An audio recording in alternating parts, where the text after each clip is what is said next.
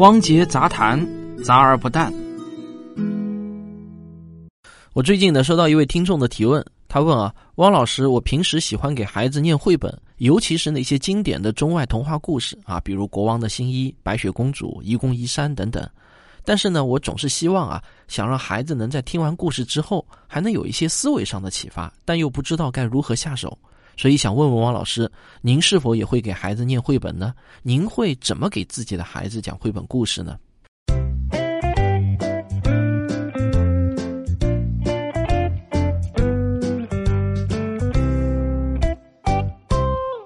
好，我来回答一下啊，关于怎么读绘本、选择什么绘本的问题呢？其实呢，是我这几年啊被问到的高频的育儿问题。但说实话呢，我也不是什么育儿专家。但我自己呢，确实也是两个孩子的父亲。现在老大呢都已经读初三了，但老二呢现在还在上幼儿园，正是天天晚上啊睡前要缠着父母讲故事的年龄。我们科学声音啊倒是有一位真正的儿童心理学家，就是托德老师。有一次呢，我就问他：“托德老师啊，假如你现在只有几分钟的时间，要告诉我育儿中最最重要的一件事情，你会告诉我什么呢？”托德老师略一思索啊，他就说：“那我就只告诉你一件事情，给孩子讲睡前故事。”如果你能把这件事情长年累月的坚持下来，那就是对孩子最好的陪伴。这也是综合了国内外大量的研究成果后最重要的一条育儿经验。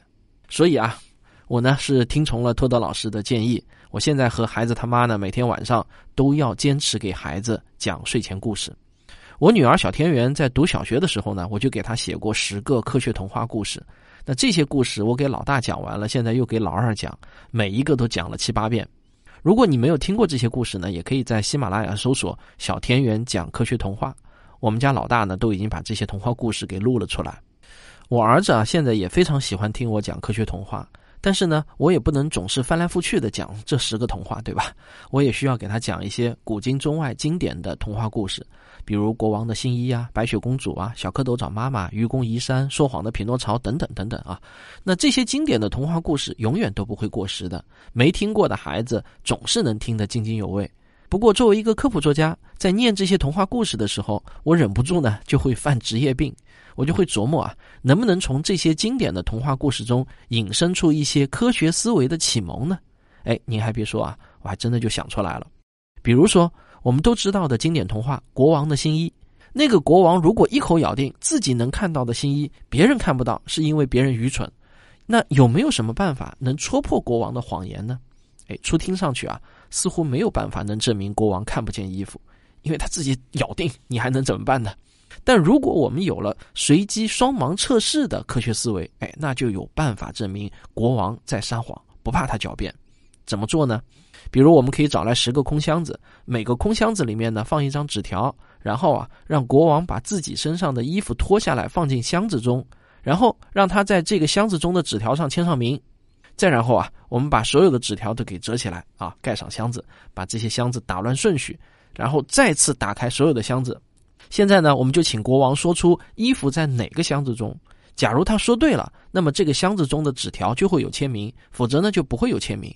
这个啊，就是一个最最基本的盲测方法。逻辑呢是很好理解的。我实测下来啊，哪怕是幼儿园的小朋友，只要你能耐心的跟他多讲几遍，他也是能够理解这其中的道理的。通过这种最基本的盲测，就能证明国王是在说谎了，他无法抵赖。我觉得让孩子从小就能理解一个人的执念是可以被盲测打破的，这是对他终身受益的。我的老听众都知道，自从双盲测试的思想和方法诞生后，人类的医学就开始突飞猛进。这把锋利的小刀不知道锯断了多少根生长了几千年的参天大树。我觉得呢，这是每一个现代人都应该掌握的一条最基本的科学思维。但遗憾的是啊。时至今日，全世界能够掌握这条科学思维的人，恐怕都不会超过三分之一。我们再来看一个经典的传统寓言故事《愚公移山》。平常我们在给孩子讲这个故事的时候，都会告诉他，这个故事中蕴含着锲而不舍、持之以恒的道理。这是我们中国人具备的一种精神。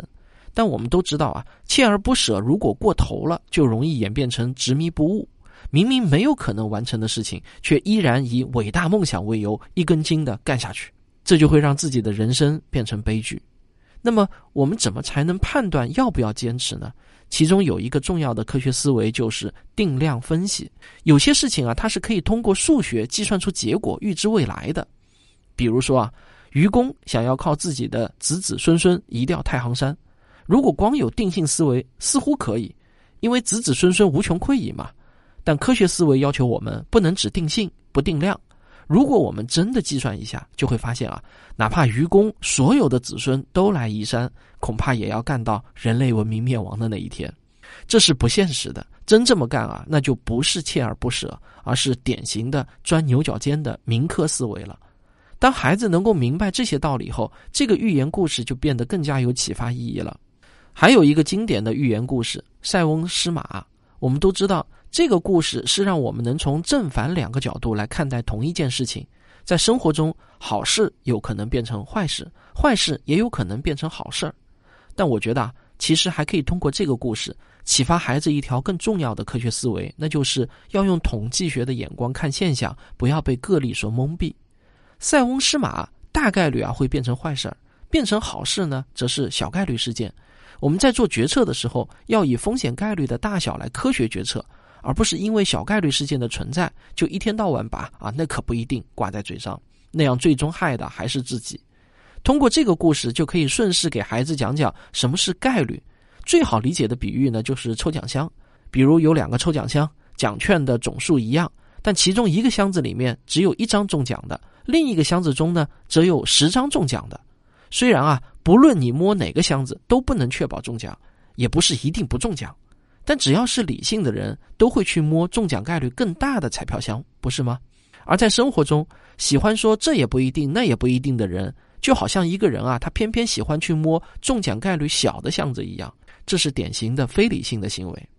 这些科学思维的种子，从小就可以植入到孩子的脑中，让他们慢慢开始学会理性思考问题。